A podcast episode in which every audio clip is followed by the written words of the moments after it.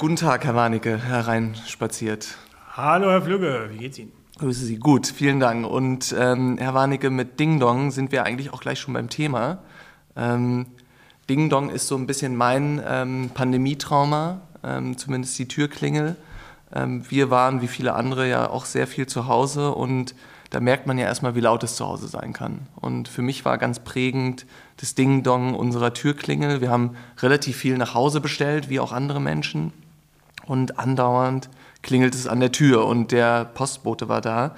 Und ich bin jetzt mittlerweile so weit, dass ich auch die Türklingel, also die Melodie auswechseln möchte, ähm, weil es so ein schrilles Geräusch ist, was in meinem Kopf sich wie ein, wie ein äh, Alarm ähm, betoniert hat. Und ähm, meine Kinder finden das mittlerweile ganz lustig. Die wissen, wie sie mich zu Weißglut bringen, nämlich so lange draufdrücken, bis ihr Vater ähm, doch langsam die Verzweiflung ähm, oder in die Verzweiflung fällt. Ähm, jetzt aber genug der therapeutischen Vorrede. Also das werde ich dann nochmal anderweitig auf dem Sofa klären. Wie ist es denn bei Ihnen zu Hause? So und war es so während der Pandemie. Und, ähm, mit Bezug auf die Klingel? Und mit Bezug auf den... Äh, da kann ich Ihnen einen Tipp geben. Also äh, meine Klingel hat an der Gegensprechanlage so ein Knöpfchen, da kann man die ausschalten. Aber dann kommen die Ruhe. Sachen ja nicht mehr. Wie, dann dann wird, wird der äh, Paketbote seine Pakete nicht mehr los. Also meine Lebenserfahrung sagt mir, dass die Paketboten das einfach vor die Tür stellen und gut ist. Da muss man nur schnell genug sein, die reinzuholen, bevor sie weg sind. Gut, also nochmal auf das Thema Lärm zurück, nämlich das ist das Thema, mit dem wir uns heute hier beschäftigen wollen. Ähm, viel, also unstreitig ist klar, zu großer Lärm macht krank. Absolut.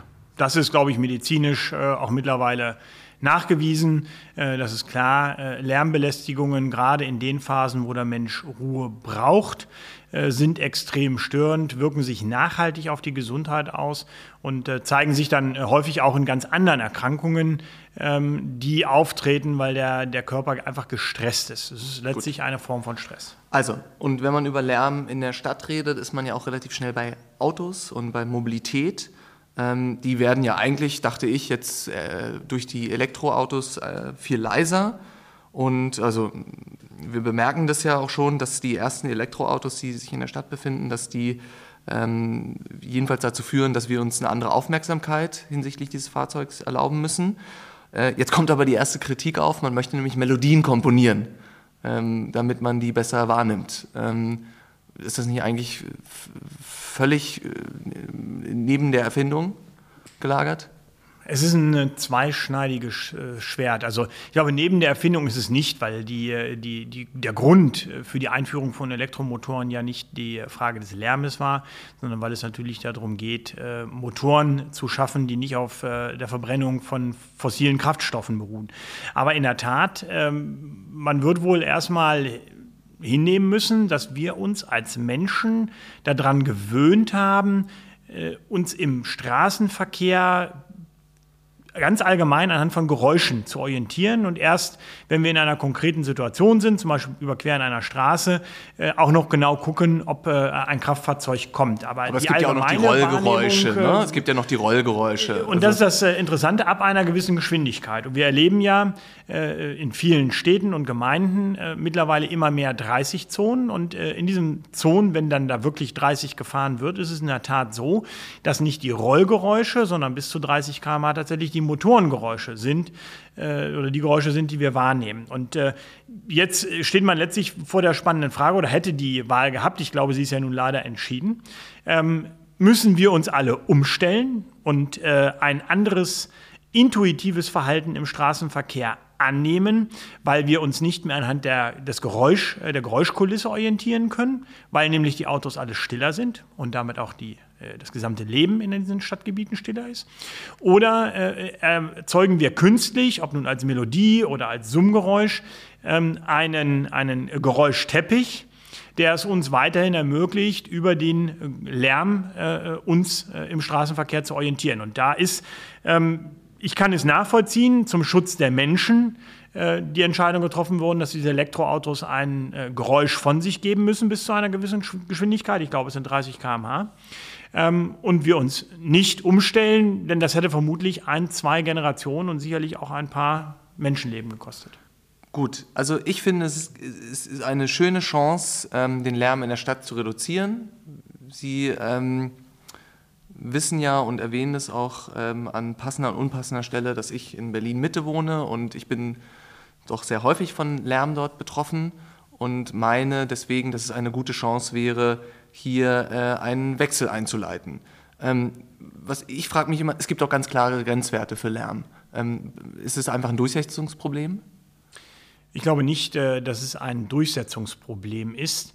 Ähm, auch da treffen jetzt wieder die menschlichen Ideale aufeinander. Ich will Ihnen ja nicht zu nahe treten als Bewohner von Berlin. Ja, das heißt ja, was Sie sagen, dass Sie, ich ein zu sehr subjektives Lärmempfinden nein, habe. Ähm, äh, Durchsetzungsproblem bedeutet, ähm, dass äh, die Herausforderung darin besteht, eine gewisse Lärmquelle unter Kontrolle zu behalten. So, wenn Sie jetzt eine Tischlerei im Hinterhof haben, ähm, dann kann man den Lärm relativ objektiv feststellen und man kann dem Tischler Vorgaben machen, äh, zu welchen Zeitpunkten er diese Kreissäge beispielsweise, die ist ja sehr lärmintensiv, betreiben darf.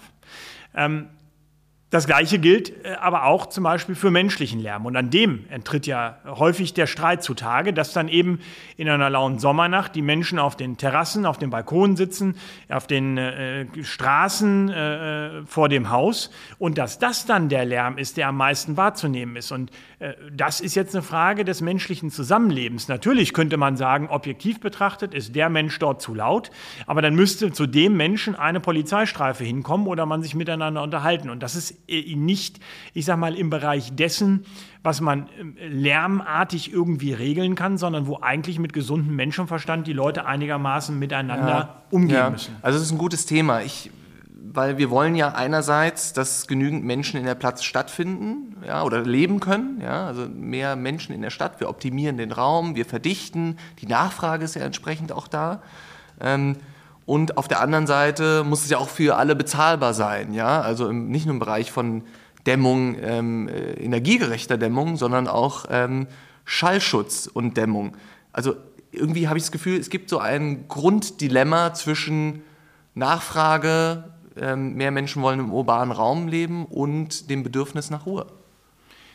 Es ist letztlich ein Widerspruch in sich, äh, was sich viele Menschen äh, vom Leben in einer Innenstadt erhoffen. Da gibt es schon ganz berühmtes äh, Gedicht von Kurt Tucholsky, äh, der die, die Träume des Menschen beschrieben hat, äh, zentraler, in zentraler Lage mit allen Vorteilen zu wohnen und gleichzeitig äh, von dem einen Balkon die Ostsee zu sehen und von dem anderen äh, die Alpen und das Ganze in ideal ruhiger Lage. Ja, man muss Kompromisse eingehen, wenn man in der äh, Innenstadt lebt. Das wird man nicht grundsätzlich ausschließen können. Das ist, das ist nun mal Fakt.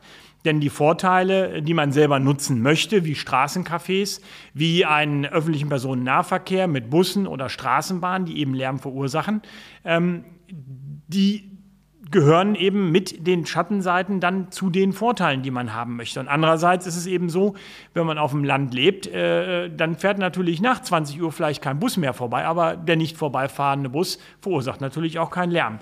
Insofern, äh, man wird da einen Kompromiss finden müssen. Auf der einen Seite, und das ist das, was wir äh, immer bevorzugen würden, dahingehend, dass man klare, starke oder laute Lärmquellen ähm, dazu verpflichtet, ähm, selbst Maßnahmen zu ergreifen, damit dieser Lärm nicht mehr so weit hin zu hören ist.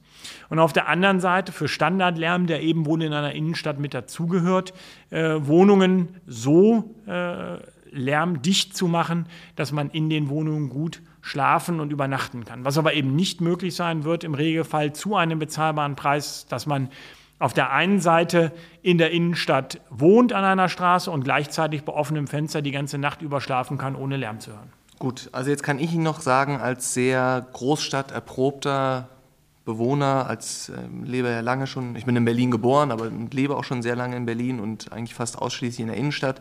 Es gibt noch eine ganz anders gelagerte Lärmquelle, die Sie jetzt noch nicht genannt haben. Ähm, die gibt es auch noch nicht so lange, aber die ist haut richtig rein. Das sind nämlich die Airbnb-Wohnungen. So, also die Wohnungen, die als Ferienwohnung ähm, vermietet werden. Ähm, hier werden häufig Partys gefeiert, im schlimmsten Fall sind es Junggesellenabschiede. Da wird nochmal richtig, auf gut Deutsch gesagt, die Sau rausgelassen am letzten Wochenende vor der Hochzeit. Und das findet dann inzwischen von Privatwohnungen statt. So. Und also lange Rede, kurzer Sinn, Airbnb-Wohnungen sind in der Regel eine ziemliche Belästigung für die umliegenden ähm, Privatwohnung. Ähm, ich kann eigentlich im Prinzip als, äh, als äh, Bewohner in, das nicht verstehen, warum das in der Tiefe erlaubt ist. Äh, Airbnb-Wohnungen sind äh, so viel, wie wir sie haben, gerade in ihrer Heimatstadt, äh, gar nicht erlaubt. Ähm, aber sie sind eben auch äh, ein Auswuchs ähm, des ja, man muss es so sagen, überreglementierten Wohnungsmarktes, äh, den wir haben. Äh, wir erleben zwei Gruppen von Airbnb-Vermietern derzeit. Ähm, das eine sind tatsächlich Wohnungseigentümer, die ihre Wohnung äh, wegen Mietpreisregulierungen nicht mehr auf dem normalen Markt als Wohnung vermieten, sondern eben über Airbnb äh, anbieten. Oder in Berlin ist es ja mittlerweile verboten und nur nach Registrierung äh, eben nicht mehr äh, anbieten. Ähm, das ist äh, eine Ausweichbewegung gewesen, äh, weil wenn die Wohnung finanziert war, sie vielleicht gar nicht mehr ähm, rentabel normal vermietet werden konnte. Und auf der anderen Seite erleben wir äh, eben aber auch, dass Menschen, die große Wohnungen haben, ähm, relativ schnell gemerkt haben, dass anstatt ein WG-Zimmer ähm, zu vermieten, dauerhaft an jemand anders, man statt der dauerhaften Vermietung dieselbe oder gar mehr Einnahmen erzielen kann, wenn man es an ein, zwei Wochenenden über Airbnb vermietet. Und dann hat man die Wohnung äh, an äh, 28 Tagen im Monat für sich allein und an zwei Tagen hat man zusätzliche Gäste da drin. Ist dann auch noch ganz nett und spannend, äh, andere Menschen aus anderen Ländern oder gar Kontinenten kennenzulernen. Und trotzdem äh, hat man mehr Einnahmen, als wenn man es regulär als WG-Zimmer vermieten würde. Und auch das ist äh, sicherlich ein ein, äh, ein Problem, das wir haben, wo also Mieter in die Untervermietung hineingehen und sich damit mehr Wohnraum äh, gönnen. Äh, das sind ja. Äh, Entscheidungen, die diese Menschen vor Ort treffen. Gut, aber jetzt, Sie sagen, auf der einen Seite treffen die diese Entscheidungen, auf der anderen Seite, die sind auch nicht immer, ähm, die sind auf der einen Seite nachvollziehbar, auch nachvollziehbar, auf der anderen Seite sind sie nicht immer legal. Ich habe jetzt bei der Vorbereitung ähm, mir das angeguckt. In Berlin sind circa 1000 ähm, Wohnungen als Ferienwohnungen beim Senat registriert. Das ist äh, eine sehr bescheidene Zahl. Es gibt ja verschiedene Erhebungen und Studien dazu, dass es eigentlich in Berlin, also selbst wenn man bei Airbnb nachguckt, es gibt eigentlich, oft, also angeboten werden etwa 12.000 ähm, Ferienwohnungsangebote in Berlin, also das Zwölffache. Ähm, was so, jetzt wenn man mal überlegt, so mal zwei, ja, zwei Schlafplätze, also das wären ungefähr 35.000 Schlafplätze in Berlin, äh, die über Airbnb angeboten werden und natürlich alle in Innenstadt, also in der Innenstadt, ja. Ähm, was macht das denn mit unseren Wohngegenden? Also jetzt kommen wir zum Angebot oder zu, zu der steigenden Nachfrage, aber zu dem geringen Angebot. Ich frage mich, was macht das mit meiner Gegend? Jetzt kommen wir wieder an den Punkt, den Sie als, äh, wie haben Sie sich gerade genannt, Urberliner natürlich nicht so gerne hören. Ähm, ich kann Sie in Teilen beruhigen. Berlin ist leider anders. Und Berlin ist immer es ist ein anders. Phänomen, Berlin ist das immer jetzt anders. nicht bundesweit äh, typisch ist, vielleicht noch in ein, zwei anderen interessanten Städten, aber es ist kein äh, äh, Phänomen, das den Wohnungsmarkt völlig aus den Angeln heben würde. Aber, das ist keine Frage, äh, in Berlin ist es eben schon eine nicht unbedeutende Anzahl. Und da muss ich Ihnen leider die Antwort geben, wie so vieles in Berlin, was der Senat oder die Bezirksverwaltung in die Hand nimmt, ähm, funktioniert eben auch hier die die angedachte Regulierung des Marktes nicht.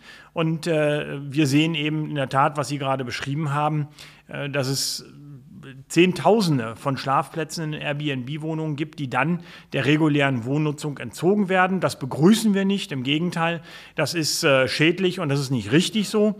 Ähm, aber es ist eben ein Berliner Problem, das muss man auch mal so ganz deutlich sagen. Gut, aber also möglicherweise vielleicht ein Problem von den Großstädten. Ne? Also in München und Hamburg mag die Zahl jetzt etwas geringer sein, aber doch im Verhältnis, zumindest was die Innen Innenstadtlagen betrifft, äh, im Verhältnis doch ungefähr auf, auf äh, fast Nein, auf Augen. Es ist in, in Berlin ist es stark vermehrt verglichen mit anderen äh, Millionenstädten. Da gibt es das auch, ja. aber in dem Maße, wie wir das hier in Berlin kennen, auch weil man eben weiß, es macht ja keiner was dagegen. Äh, das ist in anderen Städten schon anders. Äh, ist es eben tatsächlich Also was ich Problem. zumindest beobachte, nicht nur in Berlin, sondern auch ähm, wenn ich äh, Freunde in anderen Städten ähm, besuche, dieses klassische, und das halte ich für ein großes Problem, dieses klassische Kleingewerbe, also den Schuster, die Reinigung, die gibt es alle nicht mehr. Ja? Also was, wenn ein Schuster bei mir in der Ecke aufgibt, dann kommt dort ein, so, ein, so, eine Art kleinen, kleinen Supermarkt Spätkauf rein. Der hat aber neben quasi dem Alkohol und Chips,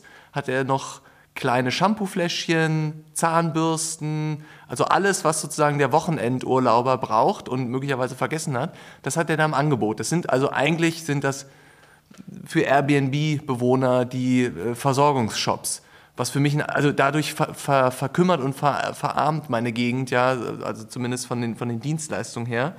Äh, und wir haben natürlich häufig irgendwie, wenn man durch die Straßen geht, sieht man, die Mehrfamilienhäuser sind verwaist. Ja? Also in der, sozusagen in der Saison äh, oder in der Nichtsaison ähm, sind die meistens dunkel. Ja? Und an den Klingelnschildern steht nur 1 bis 10. Ähm, also das macht was mit unserer Gegend. Und äh, es ist auf jeden Fall, schlägt sich auf die Lebensqualität nieder. Und das halte ich für ein Problem. Äh, ich will Ihnen da gar nicht widersprechen. Das ist auch in der Tat ein Problem. Ähm, wir gehen wie gesagt, ich sage es äh, mal vorsichtig davon aus, dass die, die Airbnb-Angebote zu 90 Prozent äh, Untervermietungsangebote sind. Ähm, wo äh, äh, Mieter weitervermieten, ganze Wohnungen oder Teile von Wohnungen.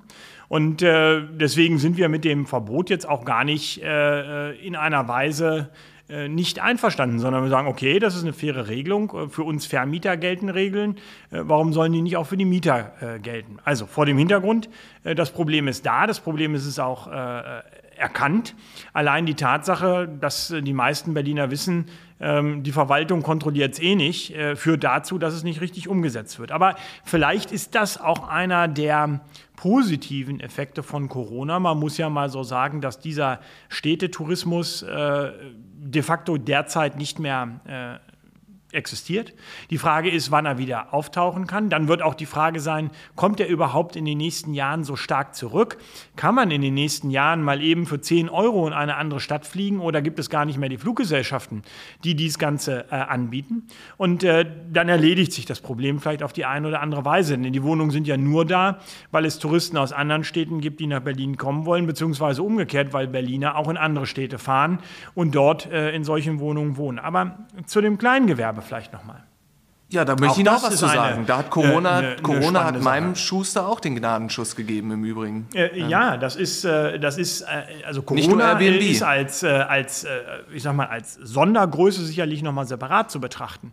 Aber wenn Sie jetzt gerade das Beispiel des Schusters und des kleinen äh, Spätkaufs, äh, wie das hier in Berlin heißt, nehmen, dann muss man sagen, äh, die Läden sind eben tatsächlich so genutzt, wie die Menschen, die dort leben, es wollen. Und man muss, ob man das jetzt gut findet oder nicht, das mag jeder selber entscheiden. Aber es wird eben heute lieber pro Jahr fünfmal ein modischer Wegwerfschuh gekauft, als ein Schuh, den ein Schuster reparieren könnte. Und äh, dementsprechend gibt es eben auch weniger Bedarf nach einem vernünftigen normalen Schuster, der einen Schuh repariert. Das ist keine Nachhaltigkeit, ich heiße es auch nicht für gut oder für richtig. Und das Ergebnis ist dann, dass wir immer weniger Schuster haben. Gleichzeitig gibt es immer mehr Menschen, die sagen, ich decke mich eben äh, mit dem bisschen, was ich brauche, gerne zu einer skurrilen Uhrzeit im Spätkauf ein und bekomme dort die Dinge, die ich möchte. Ob das nun die normalen Bewohner sind oder eben äh, Nutzer von Airbnb-Einheiten, das sei mal dahingestellt. Äh, was man auf jeden Fall sagen kann, dieses oft kolportierte, da wird verdrängt vom bösen Vermieter äh, ist nicht gegeben, denn also Spätkaufs gehören definitiv nicht Nein. zu den Gewerberaummietern, äh, die mit besonders hohen Mieten belastet das werden. Das hat jetzt auch keiner behauptet. Das hat auch keiner behauptet. Aber ich suche eigentlich nach der Antwort, wer hier die Verantwortung übernimmt. Also, ich gebe Ihnen mal die Auswahl. Verbraucher, Vermieter, Politik, Schrägstrich Verwaltung. Ich muss mich jetzt eigentlich an jemanden äh, sozusagen wenden können, der für diese Misere eine Antwort hat. Wer wird unsere Innenstädte neu konzeptionieren und neu ausrichten? Ich denke, darauf gibt es nur eine Antwort. Das ist auch die unschöne, äh, die man natürlich in der Politik nicht so gerne sagt, aber es sind wir Verbraucher. Ähm, die Innenstädte können in der Vielzahl der Geschäfte, die dort vorhanden sind, nur dann weiter vorhanden sein, wenn es auch die Kunden gibt, die dort einkaufen gehen. Und das ist ähm, vielleicht eine der größten Herausforderungen durch Corona, die wir jetzt haben. Ähm, wir haben eine Situation mit den Hilfen, die es äh, allen, fast allen zumindest, ermöglicht, äh, eine gewisse Phase zu überbrücken. Ähm, aber wir haben eine Gewöhnung an den Versandhandel. Und ob die rückgängig gemacht werden kann, daran habe ich große Zweifel. Wir müssen uns also auch als Verbraucher wieder darauf besinnen, ob wir nicht tatsächlich wieder real vor Ort einkaufen wollen, auch mit der Konsequenz, dass wir vielleicht ein eingeschränktes Warenangebot haben, verglichen mit dem, was wir mittlerweile global äh, auf allen Kontinenten äh, einkaufen können und uns nach Hause liefern lassen können. Ähm, wir selbst werden als Verbraucher darüber entscheiden, ob es den Tante-Emma-Laden in Zukunft noch um die Ecke gibt. Denn eins ist klar, ähm, hier und dort wird sicherlich über hohe Mieten geredet. Das macht für ein paar Ecken auch noch tatsächlich gelten. Aber für die Fläche des Landes, sogar für die Masse der Läden in Berlin, sehen wir eine Knappheit an Nachfrage. Das ist die Realität heutzutage. Wir haben auch, nehmen Sie dieses Paradebeispiel der Friedrichstraße, äh, Leerstand mittlerweile dort. Gilt, Und, das, gilt das äh, im Übrigen auch für Büroflächen oder nur für Ladenflächen? Das gilt mittlerweile auch für Büroflächen. Auch dort werden wir umdenken müssen. Äh, denn durch Homeoffice und äh, ein paar Homeoffice-Tage wird es in Zukunft auch für jeden geben, wird der Bedarf an Bürofläche äh, pro Mitarbeiter sinken. Da habe ich schon eine gute Idee. Bitte. Nämlich Büros in Wohnungen umwandeln. Das läuft auch schon. Ähm, das ist auch weniger so, dass die Eigentümer sagen würden, das wollen wir gar nicht, als dass es häufig rechtliche Probleme gibt. Denn äh, nicht in jeder Gewerbeeinheit, die in einem B-Plan-Bereich steht, wo Gewerbe nur zugelassen ist, darf hinterher auch eine Wohnung sein. Das heißt, äh, die ersten Schritte sind auch hier gemacht mit dem neuen Innenstadtbereich oder Kernbereich. Äh, der muss allerdings von den Städten noch umgesetzt werden und da müssen die sich jetzt langsam mal Mühe geben. Äh, leider ist es so, dass auch eine solche geänderte Ausweisung oft Jahre, wenn nicht gar Jahrzehnte ja, in Deutschland. Sie sehen es schon an meinen Augen. Ich, mir dauert das ja immer wieder zu lange. Das auch nicht zu lange, zu lange, zu lange. Ähm, da müsste ich jetzt eigentlich an Sie appellieren, dass Sie die Politik besser treiben. Ähm, ja, das ist sicherlich eine Aufgabe, die wir haben. Ähm, wir würden es auch sehr begrüßen, wenn die Politik da äh, äh, schneller wäre. Auf der anderen Seite gilt natürlich äh, das alte NIMBY-Dogma, not in my backyard, ähm, dass sie äh, in Deutschland mittlerweile bei den meisten Dingen eben auch mit erheblichem Widerstand ähm, der, der Ortsansässigen zu kämpfen haben, wenn es dann eben mal eine Veränderung geben soll. Und das hat die Entscheidungswege in Deutschland stark verlangsamt. Dazu kommt noch, die, äh, da kommt noch der Rechtsweg. Ähm, auch da haben wir durch eine Unterausstattung der Justiz damit zu kämpfen, dass die Verfahren zum Teil Jahre dauern. Und äh, das wird uns äh, in Zukunft noch böse vor die Füße fallen. Also Herr Warnecke, ich, ähm, mir geht es grundsätzlich um das Thema Lebensqualität. Wir haben damit angefangen, also mit, mit dem Lärm, mit den veränder sich verändernden Innenstädten, ähm, mit dem Gewerbe. Alles das findet sich bei mir wieder unter dem Thema Lebensqualität. Ich, welche, wer sorgt für die Lebensqualität der Bürger in Deutschland? Wir alle sorgen für die Lebensqualität. Wir alle tragen unseren Teil dazu bei. Ähm, das geht damit los, dass wir äh, vielleicht ein nachbarschaftliches Verhältnis äh, zu äh, und den Menschen, die in unserem direkten Umfeld wohnen, aufbauen. Es entscheidet sich darüber, ob wir vor Ort das Gewerbe, die Geschäfte, die Dienstleistungen nutzen und damit unterstützen und damit auch erhalten. Und es geht bis zu unserem Sozialverhalten, ähm, sei es nun Lärm, Verkehrsnutzung, Müllvermeidung. Wir sind es, die es in der Hand haben, eine, ein Kiez, eine Dorfgemeinschaft lebenswert zu machen. Das kann keine staatliche Stelle zufriedenstellend lösen. Wer das erwartet, der muss nur ein anderes Land ziehen, zum Beispiel nach Nordkorea. Dort übernimmt der Staat das alles. Man muss es mögen, mein Ding wäre es nicht. Deswegen, wir alle müssen uns unsere eigene Nase fassen, einfach mal den Nachbarn anlächeln und dann wird das auch was. Jetzt nochmal ein gutes Stichwort zum das Thema. Das gefällt Ihnen gar nicht. Was nee, das, da gefällt, mir richtig gut, das ne? gefällt mir richtig gut. Sie nur, müssen sich nur auch mein Gesicht, Mühe geben, Nur mein Gesicht, kann, mein Gesicht kann nicht mitspielen. Um Gottes Willen, da sollten Sie mal ein Theatertraining machen, da lernt man Mimik. Also, jetzt heute ist ja Donnerstag, äh, das wissen unsere Hörer nicht, weil sie zu einem anderen Zeitpunkt möglicherweise sich den Podcast anhören. Heute ist Donnerstag, umgangssprachlich heißt bei mir immer es der kleine Freitag. Ja, das ist die wir typische Mentalität wir steuern Berlin. Aufs, ne? Wir steuern aufs, Wochen, wir steuern aufs Wochenende zu. Ja, wir steuern klar. aufs Wochenende zu. Ähm, wie bemisst sich denn Ihre Lebensqualität am Wochenende? meine Lebensqualität am Wochenende. Ich glaube, angesichts der aktuellen Situation wünsche ich mir eigentlich nichts mehr als Normalität und äh, eine Wiederherstellung meines Soziallebens äh, mit Sport im Verein, mit dem Treffen von Freunden und Familie. Äh, wenn das erstmal wieder da ist, dann geht es mir, glaube ich, schon wieder ein ganzes Stück besser. Dann kann ich Ihnen auf den Weg geben, was man in Berlin dazu sagt, kommen so gut durch den Freitag. Und wir sehen uns nächste Woche wieder. Bis ich freue mich drauf. Bis dahin, Herr Flügge.